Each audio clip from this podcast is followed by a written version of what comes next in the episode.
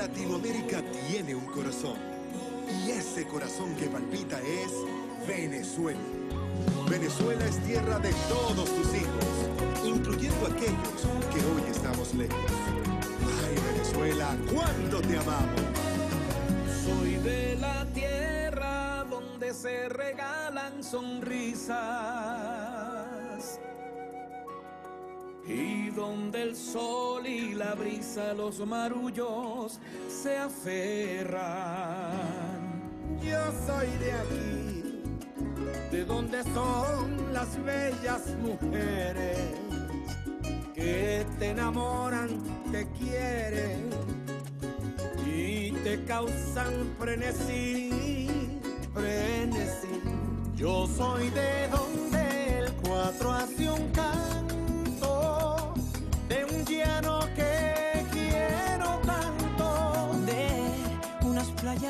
sin igual. Oh, del cantío de Utopia. de niños que practican en la escuela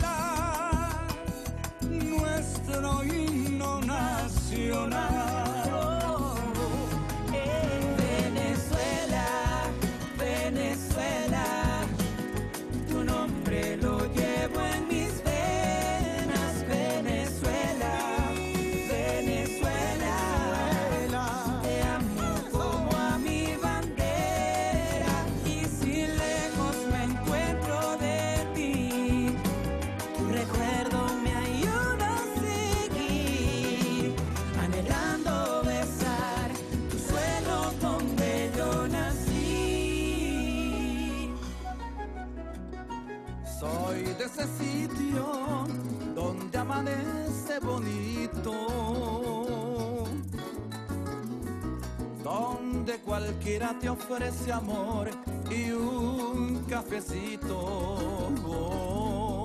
donde mi gente es linda, humilde y sincera. Y a cualquier parte que llegas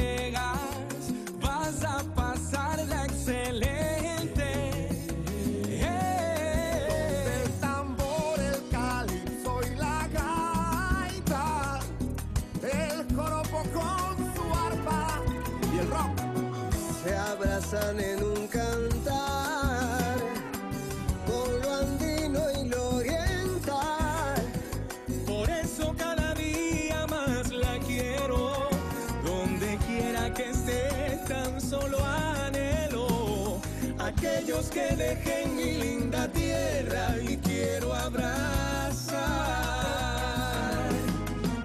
Venezuela, Venezuela, bendita y bella, te lo llevo en mis venas. Esta canción es para ti. Venezuela, te amo como a mi bandera. Si lejos me encuentro de ti,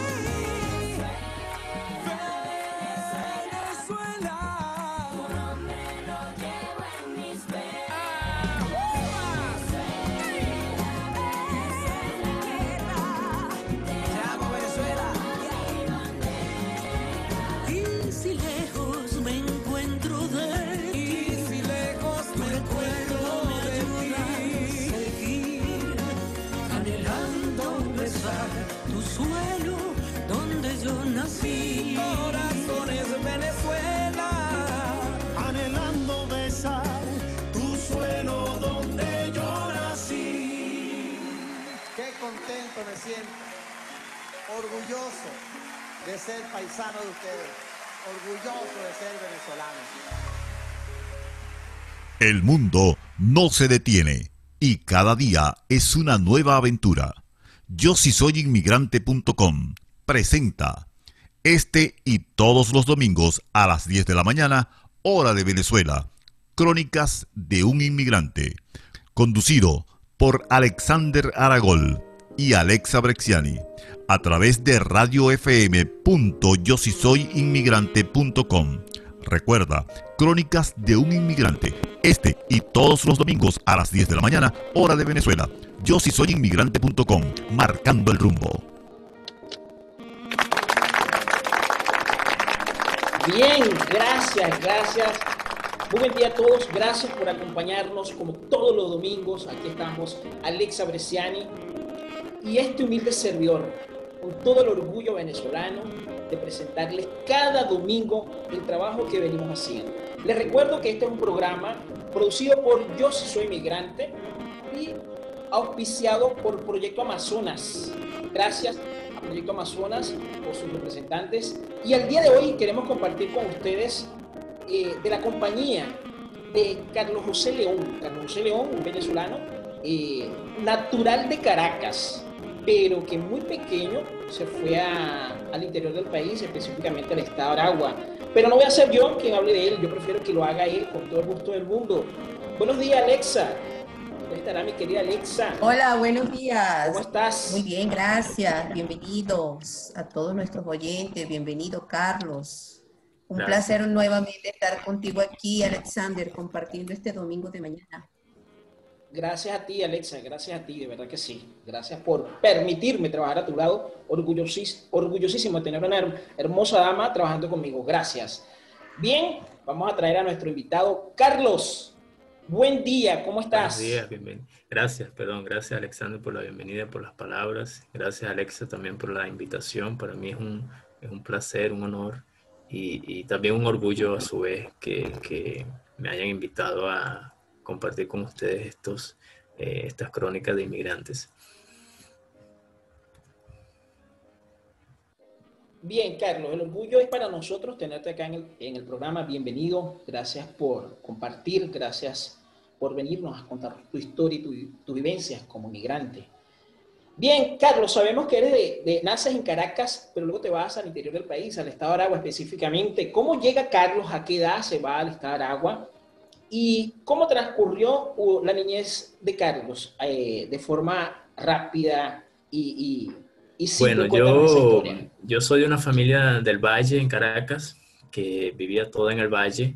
Y bueno, eh, por allá por los años 2000, mi abuelo compró una casita en Camatagua, cerca de Camatagua, un pueblito llamado Valle Morín. Y, y nos fuimos, mi abuelo, mi abuela, eh, mi hermano menor y yo en esa época eh, mis abuelos, digamos, hacían cuenta de nosotros, nos, nos criaban mientras nuestros padres se quedaban en, en Caracas trabajando y, cuando podía iban a visitarnos en, en Valle Morín. Pero bueno, mencionando rápidamente mi infancia, creo que, que fue muy, muy, muy buena. No, no puedo decir que, que porque me, le tengo mucho, mucho cariño a ese pueblo donde crecí.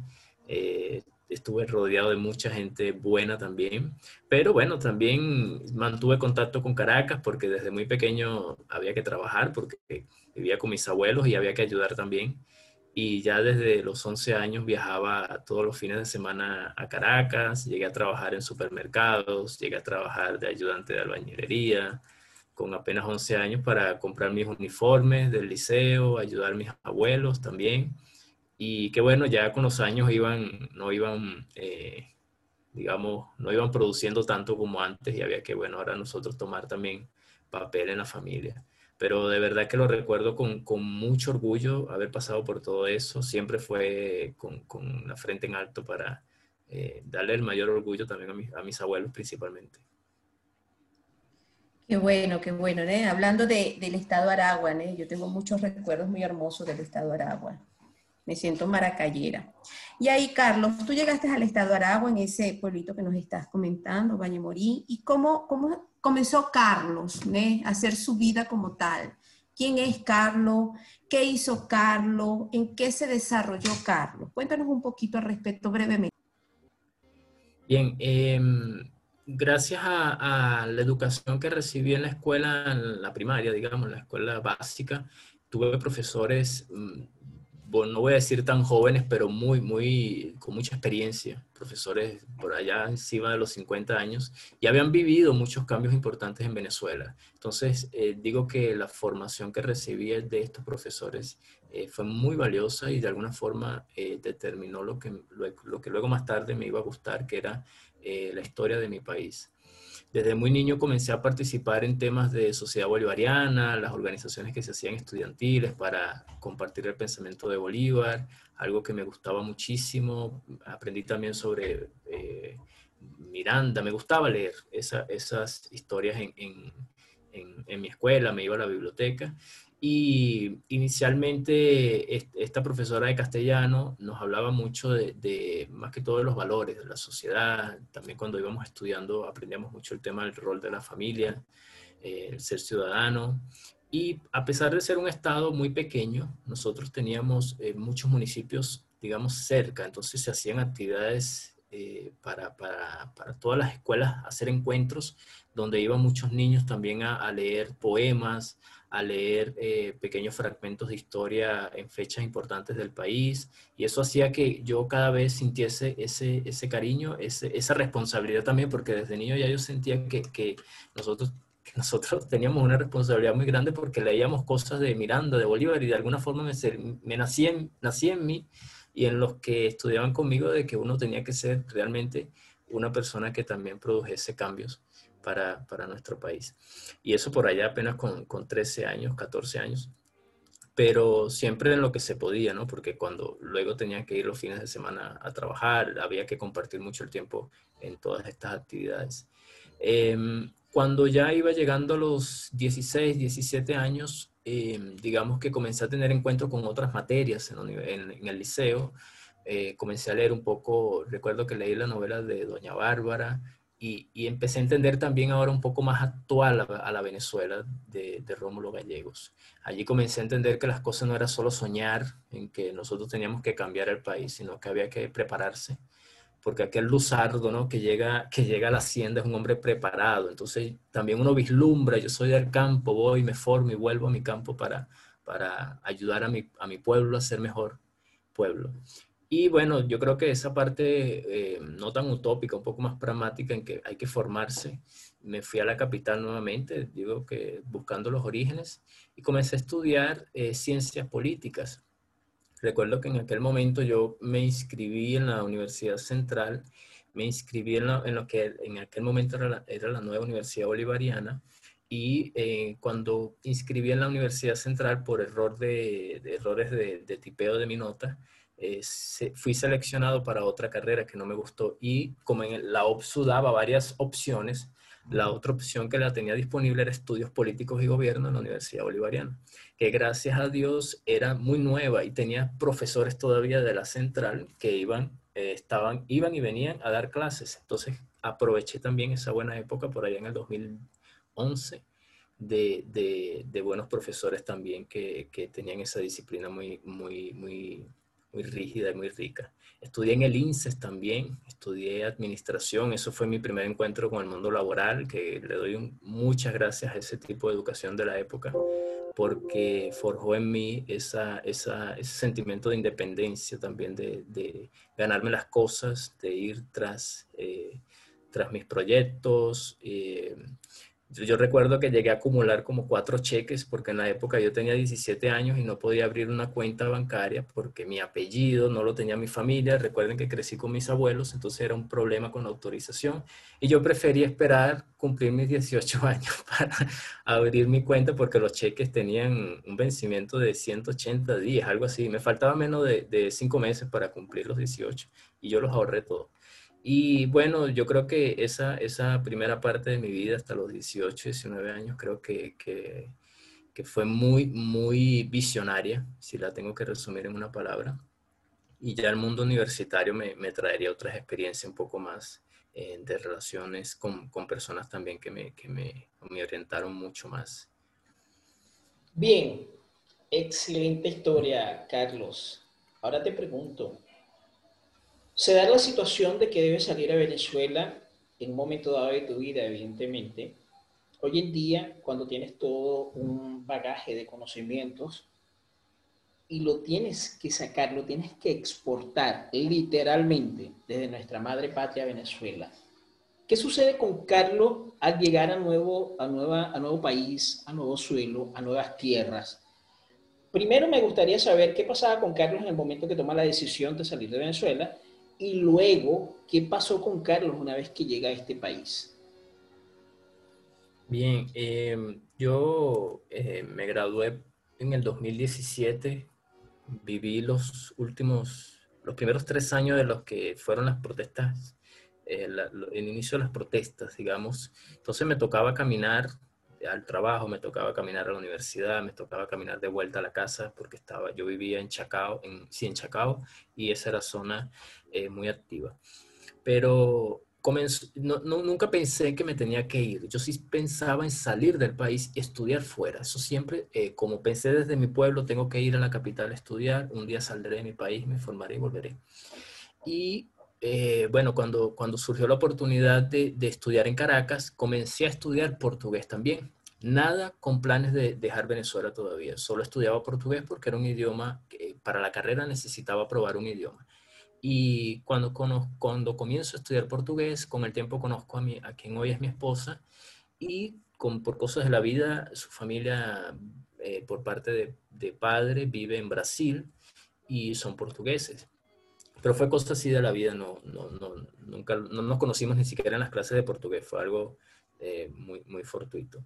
Y bueno, ella supo que yo estaba estudiando portugués, ella quiso también retomar el idioma de la familia y comenzó a estudiar. Por allí tuve una inspiración que cuando luego tocó elegir el país, dije, bueno, me voy a Brasil porque si ya estudié portugués, será un país que me va a permitir mejorarlo.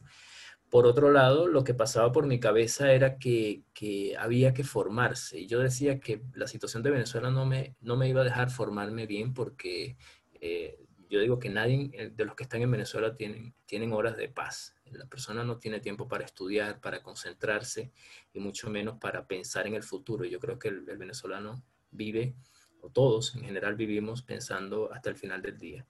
Y bueno, salir de Venezuela era eh, precisamente yo poder eh, continuar mi formación fuera siempre pensando en que, en que deseo volver, siempre pensando en construir la carretera de Vallemorín, siempre la he deseado estar allí para construirla, pero volver con, con más conocimiento de, del que salí, volver con cosas y, y, por eso, bueno, hoy en Brasil comencé a estudiar un posgrado en gestión de proyectos también, que fue, fue gracias a, mucha lucha también porque llegué de los primeros inmigrantes a Brasil. había, ya había una oleada sobre Brasil, pero, pero nadie a estudiar, ¿no? Digamos. Entonces, cuando comienza ese, ese deseo de estudiar, todavía las, las, entidades universitarias no estaban totalmente abiertas a, lo que se aproximaba, porque cuando finalizó el 2018 esto, esto aumentó y, gracias a Dios flexibilizaron mucho. Y bueno, al principio creo que, que guardo como experiencia el tema de, llegar a Brasil muy duro por el tema de eh, involucrarme. Creo que me costó mucho porque se me hizo difícil, quiero decir, porque fui una persona que siempre estuvo trabajando junto a otras personas en la, escuela, en el liceo, en la universidad.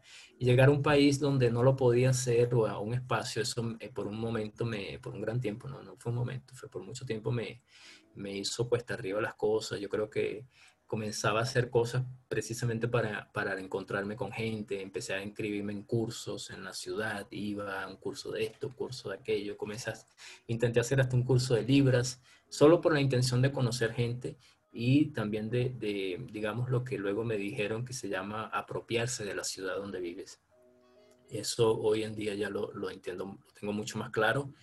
Tengo tres años acá en Brasil, de, de los cuales Creo que el último año ha sido el más intenso, el más placentero también y, el que de todos me siento orgulloso, pero creo que el último año lo registro como, como el más, bueno, el que incluso conozco a Alexa fue en este año que, está corriendo desde marzo del 2019, 2020, perdón. Qué bueno, Ne, qué buena. Eh, ¿Cómo fue tu percurso de Venezuela para acá, Carlos?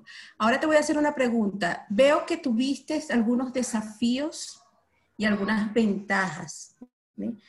Tuviste algunos choques. No tuviste choque con la lengua porque ya estabas preparado para incursionar en el ves, te estabas preparando. Ahora respóndeme, ¿cuáles fueron los grandes desafíos? Pero me lo vas a responder después de esta pausa. ¿Cuáles fueron los grandes desafíos de Carlos cuando llegó a Brasil? ¿Cuál fue el choque cultural que tuviste de dejar Venezuela y llegar a un país nuevo? Después de la pausa me lo responde y nos despedimos. En un breve momento regresamos con una canción hermosísima y motivadora.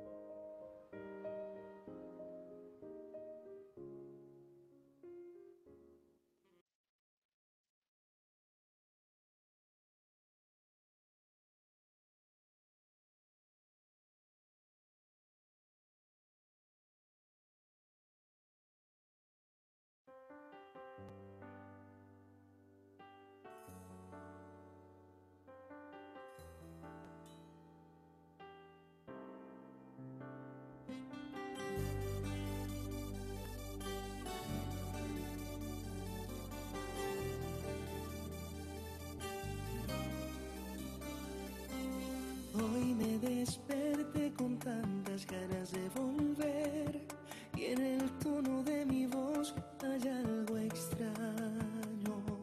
Dando vueltas por el cuarto hallé un retrato donde vi que el estar lejos de ti sí me hace daño.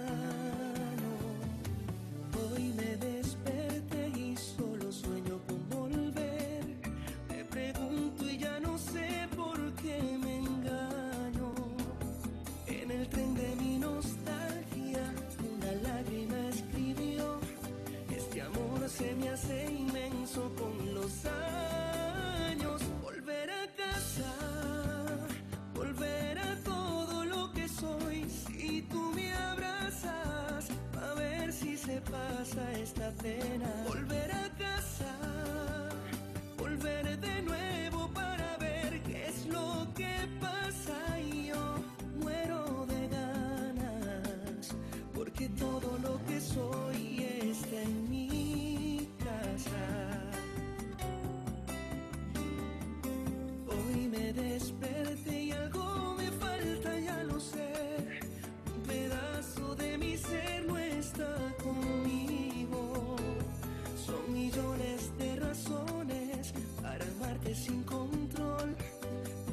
A ti es lo que me tiene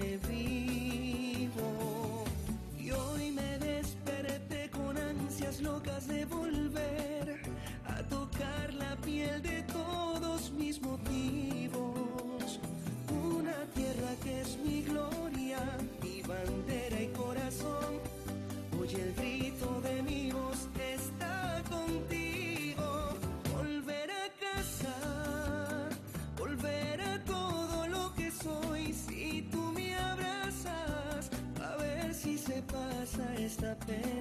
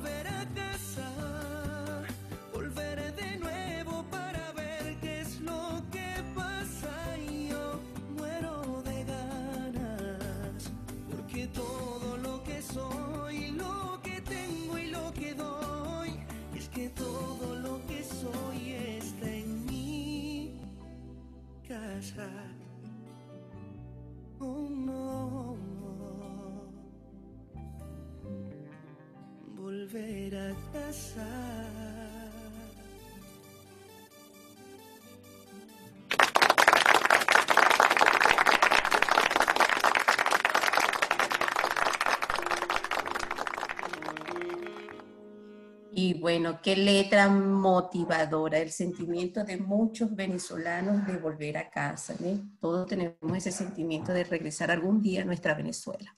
Y retomando aquí eh, con nuestro invitado de hoy, Carlos, responde la pregunta antes que te hice de, ir a la pausa. ¿eh? eh responde brevemente cuáles fueron tus grandes desafíos, tus choques de salir de Venezuela para Brasil. ¿Cuál fue el Carlos que, que quedó atrás con el Carlos que está llegando nuevamente?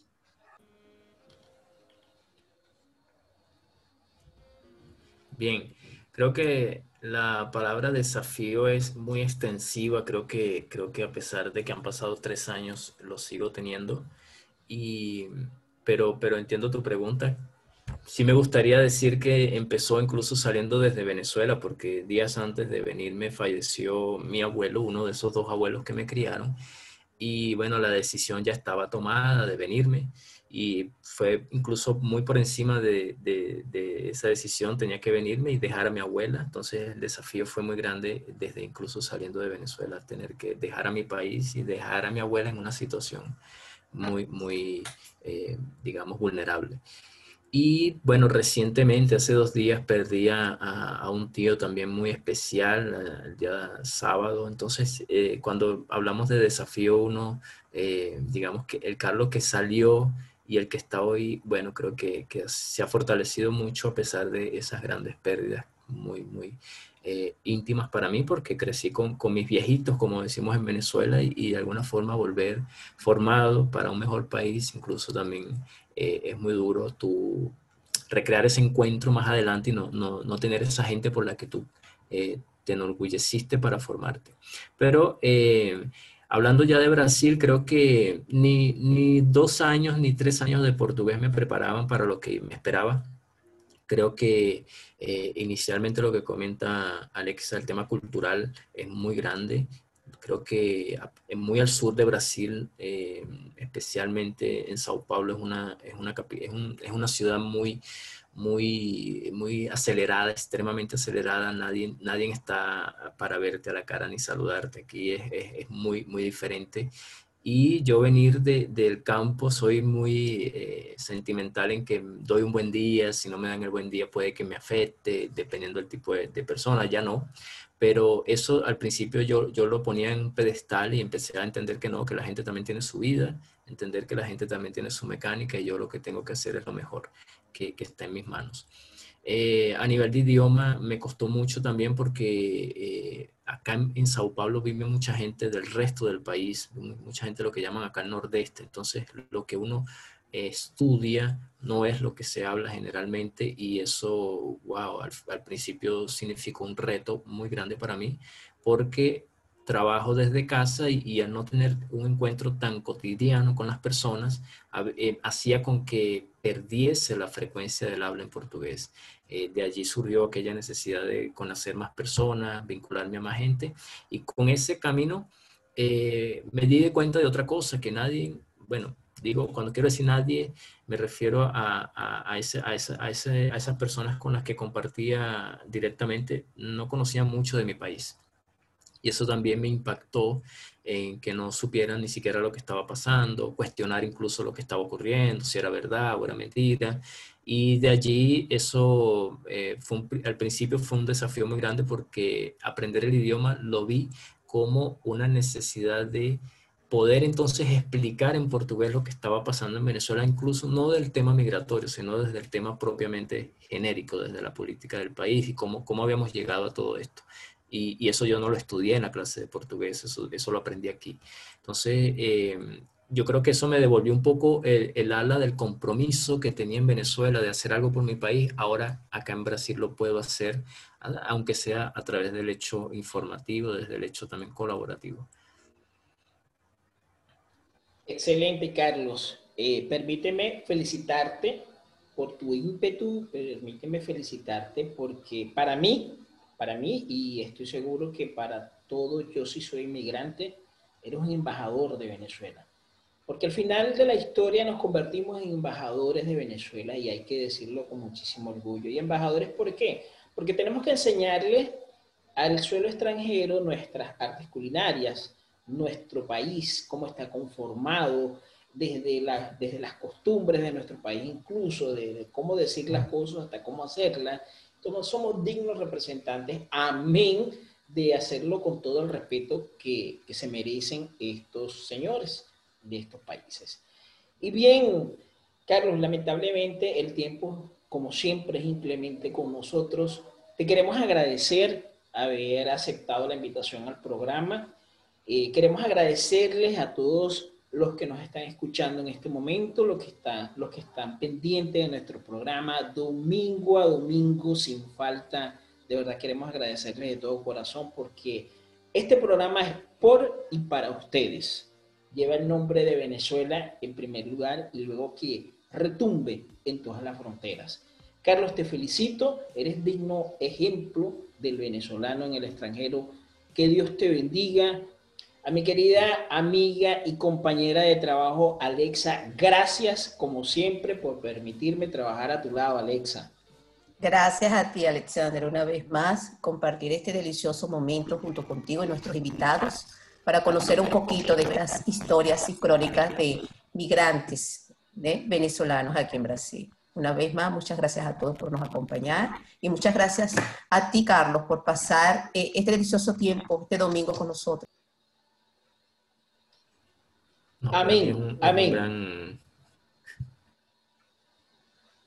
Adelante, Carlos, adelante. Ok, perdón, pensé que estaba... Eh, para mí es un, es, un, es un, gran placer de verdad saber incluso que, que, hay un espacio para todos nosotros llamado Yo sí soy inmigrante, entonces eh, que las personas escuchen o nos escuchen desde Venezuela cada una de nuestras experiencias, desde el país donde nos encontremos, eh, se conecten también con, que, con, un pueblo que también está fuera luchando y, así, dando lo mejor de sí por, por, por llevar ese, eso que ya no es un nombre propio, sino un nombre que se llama Venezuela y lo llevamos en la espalda todos. Y cuando obramos y actuamos lo hacemos eh, eh, por respeto a ese nombre que, que es Venezuela. Entonces, de verdad que agradecido por la... Gracias, Carlos, por tus palabras. Gracias por representarnos gracias por estar acá, gracias por hacernos importantes y para todos nuestros oyentes, este es un mensaje para ustedes. Siempre vamos a estar las ventanas y los micrófonos de Radio FM. Yo soy inmigrante.com siempre van a existir para ustedes y siempre vamos a estar pendientes de ustedes. Para despedirnos, queremos enviarle una bendición inmensa y un abrazo enorme y además dejarlo con esta hermosa canción que se llama Cuatro Favores, que es interpretada por nuestro querido y apreciado Nacho y además de nuestro querido Miguelito Díaz. Espero que la disfruten.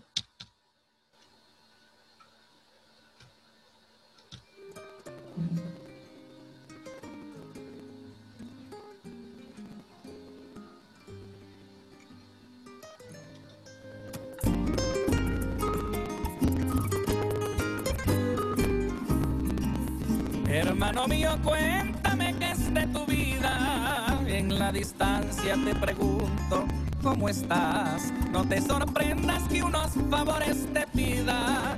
Son simplemente cuatro favores, no más. Desde este suelo hasta mi tierra querida, a cada instante me quisiera regresar. Te pido en nombre de esta amistad tan sentida que me concedas cuatro favores, no más. Primeramente que no te des por vencido, yo estoy contigo de forma incondicional. Aquí me encuentro siendo un hombre de sabana, sacrificando las ganas de estar en suelo natal. Hazme un favor, dímele a mis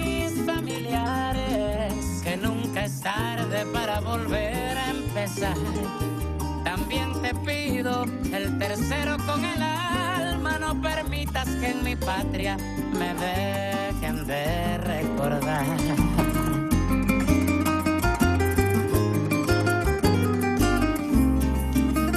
Cuatro favores impagables con dinero, solo el Supremo comprende mi soledad. Aunque aquí tenga tranquilidad esperanzas de un día poder regresar.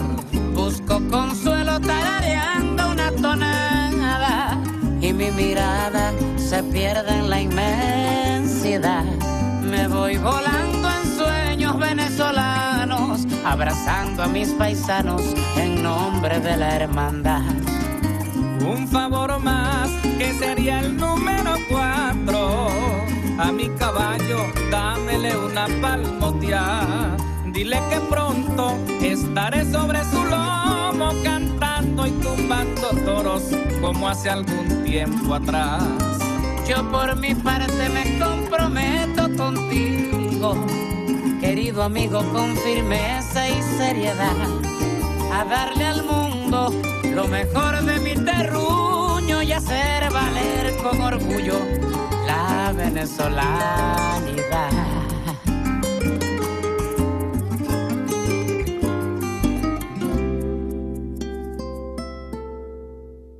El mundo no se tiene y cada día es una nueva aventura. Yo si soy inmigrante.com presenta este y todos los domingos a las 10 de la mañana, hora de Venezuela, Crónicas de un inmigrante, conducido por Alexander Aragol y Alexa Brexiani, a través de Radio radiofm.yosisoyinmigrante.com. Recuerda, Crónicas de un inmigrante, este y todos los domingos a las 10 de la mañana, hora de Venezuela. Yo si soy inmigrante.com, marcando el rumbo.